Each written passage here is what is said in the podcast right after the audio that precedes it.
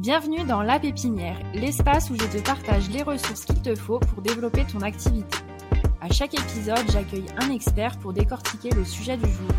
Le but, t'aider à avoir toutes les clés en main dans de multiples domaines, que ce soit le SEO, le branding, le copywriting ou encore la création de contenu. Récolte les infos qui t'intéressent, ici c'est ta source essentielle pour développer tes projets et ta visibilité.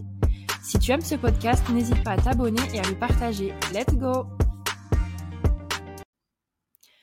Bonjour à tous, on se retrouve dans un nouvel épisode de La Pépinière pour parler visuel et plus précisément comment créer des visuels percutants pour ces réseaux sociaux.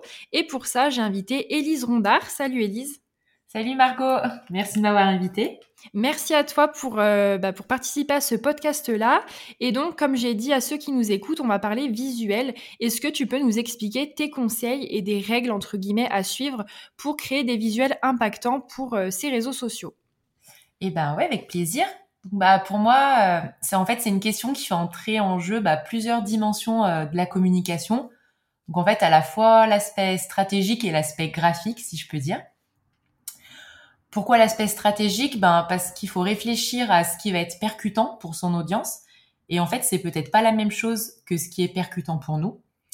Et pourquoi l'aspect graphique? Ben parce que c'est ce que le lecteur voit à 99% avant de, commencer à lire un texte. Donc autant prendre un petit peu de temps pour, pour soigner sa réalisation. Donc en fait, en amont de la création graphique, on va dans un premier temps bah, réfléchir à notre stratégie de communication par rapport à cette création de contenu. Donc en fait, on va essayer de déterminer bah, quel est notre but, quels sont nos objectifs, pourquoi est-ce qu'on crée des visuels. Donc moi, je conseille de répondre à toutes ces questions et euh, de la manière la plus exhaustive possible.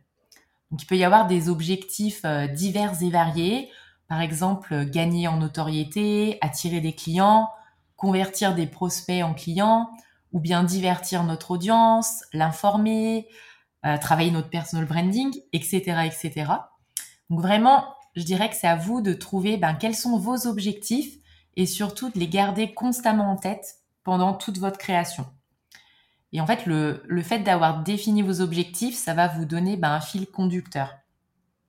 Donc ça, si on peut dire, c'est le, premier petit conseil. Donc là, on était plutôt orienté de, de notre côté, côté euh, créateur de, de visuels. Mais en fait, si on veut vraiment être percutant, il faut quand même qu'on s'interroge aussi sur notre cible.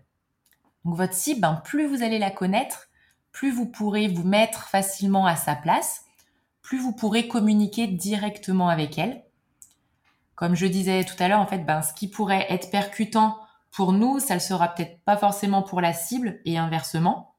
Donc c'est pour ça qu'il faut, qu'il faut se poser quelques questions. Et pour ça, il existe un petit outil, c'est euh, la définition de, de, notre persona. Donc c'est un terme marketing. En fait, le persona, pour faire simple, hein, c'est un personnage fictif qui représente un ensemble de personnes qui partagent une même problématique et cette problématique, elle est en rapport avec notre offre. Donc, par exemple, en simplifiant encore une fois, pour moi, ça pourrait être un entrepreneur qui n'arrive pas à voir décoller ses ventes. Donc moi, je pourrais lui proposer, pour répondre à son problème, bah, de revoir sa stratégie de communication afin de booster ses ventes. Donc ça, ça passerait par exemple par une étude de ce qu'il a, de l'existant, par la création d'un plan de com, et peut-être par une refonte de son identité visuelle, de son logo, de son site internet, ou par de l'optimisation de ses réseaux sociaux, etc., etc. Donc là, vous avez une petite idée de, de votre persona, vous connaissez mieux votre cible, et vous savez du coup quoi lui communiquer pour être percutant. Donc ça, c'était les deux premiers petits points à réfléchir en amont de la création. Là, on, arrive maintenant ben, à la phase euh, créative. Dans un premier temps, on va réfléchir au contenu de notre visuel. Donc, la règle à retenir, elle est simple, c'est une idée par visuel, pas plus. Comme ça, le message, il sera clair, il aura plus d'impact. Donc, une fois que votre contenu, est prêt, maintenant, il vous reste à créer le visuel. Donc ce peut être bah, une grosse ou une petite étape, tout dépend de, nos affinités avec euh, les outils de, création. Donc votre visuel, il faut qu'il soit bah, attrayant, lisible, clair, aéré, etc. Je vous conseille, moi, d'opter pour la simplicité. N'ayez pas peur du blanc. Donc ça, c'est une des grandes règles de la communication visuelle, pas seulement des réseaux sociaux, mais pourtant c'est bah, une des plus difficiles à respecter. En fait, il faut garder des zones de vide sur votre visuel. Il faut pas avoir peur de, faire ça. Ça permet en fait de ne pas surcharger, ça permet d'améliorer la lisibilité et ça donne nettement plus envie de lire à votre lecteur. Et bien évidemment, bah, de cette manière, le message il sera transmis de manière plus directe et plus impactante. Carrément, je te rejoins là-dessus. C'est vrai que parfois, alors je prends l'exemple de LinkedIn, mais ça peut être sur un autre réseau social, on voit peut-être des visuels qui sont trop encombrés, où on a trop de, hum, comment dire, de texte ou d'informations un petit peu de partout, ce qui perd un peu dans le message. Et pareil, par les pour les couleurs, pardon, euh, on a des couleurs peut-être qu'il n'y a pas un très beau contraste, du coup c'est pas très lisible. Et là, le visuel, forcément, on va peut-être pas trop s'y arrêter dessus, donc euh, donc c'est dommage. Et d'ailleurs, par rapport aux couleurs, je voulais juste peut-être donner un outil, c'est Colors sur internet, enfin sur euh, ce qu'on cherche sur internet, pour trouver la palette de couleurs et des, couleurs qui contrastent bien. Et je voulais revenir sur ce que tu disais, bah, définir voilà sa stratégie de com sa cible et ensuite euh, partir dans la, dans la partie création. Et ce qu'on oublie, c'est une idée euh, par visuel, ce qu'on peut trouver par exemple sur les carousels LinkedIn. Et par rapport à ça, je voulais te demander si tu, euh, de ton point de vue sur LinkedIn, quel visuel marche le mieux? Alors, je suis bien d'accord avec toi par rapport à tout ce qu'on peut trouver, tout ce qu'on peut voir passer dans notre fil d'actualité. Souvent, les visuels, ils sont assez surchargés. Donc, des fois, c'est dommage. Des fois, ça, ça peut passer. Euh, super, ton le site que que tu as cité, je m'en sers je m'en sers souvent pour trouver mes palettes de couleurs pour d'autres créations. Donc ça c'est vraiment top. Et euh, pour moi, ben pour répondre à ta question, le, le type de visuel, on va dire qui marche le, le mieux sur LinkedIn, ça serait les carousels. Donc pourquoi? Ben parce que les les lecteurs sont, si le carrousel est attrayant, bien évidemment, les lecteurs sont plus enclins à rester un peu plus longtemps sur la publication, en, en swipant, hein, tout simplement. Donc c'est pour ça, le, le but, c'est de les faire rester un maximum de temps en gardant son visuel bah, simple, attractif et en délivrant bah, une information au lieu de noyer le, le lecteur dans plein d'informations. Carrément, le carrousel, bah, je, pense, euh, je pense comme toi, c'est vraiment un format qui marche bien. Et même si on parle de visibilité, bon, de like, etc., c'est aussi le type de contenu qui marche le mieux par rapport à un post écrit, même si évidemment, il peut aussi très bien marcher.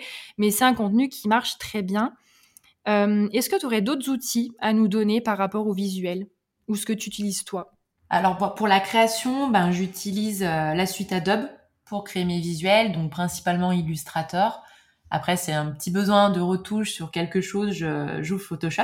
Donc ça, on va dire, c'est pour euh, bah, pour ceux qui maîtrisent. Après, bien évidemment, tout le monde ne maîtrise pas cette, cette suite. Donc on peut très bien créer euh, ces contenus sur Canva, par exemple, qui est euh, un peu plus accessible.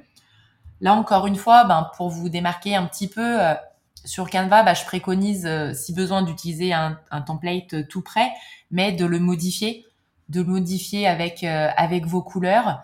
Donc euh, vos couleurs vos typographies. Donc ça ça permettra en fait de respecter ben votre identité visuelle.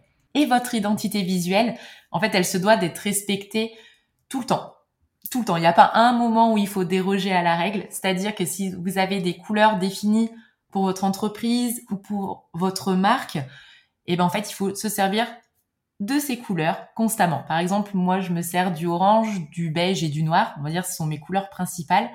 Et bah, tous mes visuels sont, sont sur cette base.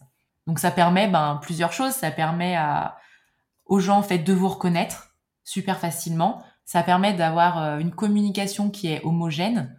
Et en fait, ça apporte euh, beaucoup de professionnalisme dans votre communication. Oui, puis comme tu dis, finalement, cette palette de couleurs, ça appartient au personal branding, ce qu'on parle beaucoup sur LinkedIn, le fait de se, différencier. Donc, pour résumer un petit peu, tu nous as parlé de la stratégie de communication en premier, ensuite bah, du fameux persona de la cible. Pour la partie création, du coup, euh, faire des visuels plutôt simples avec une idée par visuel et bien respecter euh, sa charte graphique. C'est ça. Et puis, bah, pour finir, euh, ce qu'on pourrait dire, c'est une fois que vous avez créé votre visuel, une fois qu'il est terminé, on va dire prêt à être publié, eh ben essayez de vous poser la question est-ce que mon visuel, eh ben, il répond à l'objectif que je m'étais fixé au départ, ou est-ce que je suis complètement à côté de la plaque? Normalement, ça devrait pas être le cas. Complètement. Bah écoute, merci beaucoup Elise pour tout ce que tu nous as partagé. Je mettrai tes liens dans la description pour les personnes qui souhaiteraient te retrouver euh, sur LinkedIn. Et puis moi, je vous dis à bientôt pour un prochain numéro. Salut Elise, merci. Bah, merci Margot, salut. Merci à tous de nous avoir écoutés. Si vous aimez ce podcast, vous pouvez vous abonner, en parler autour de vous et laisser 5 étoiles sur votre plateforme favorite. Et moi, je vous dis à bientôt pour un nouvel épisode de La Pépinière.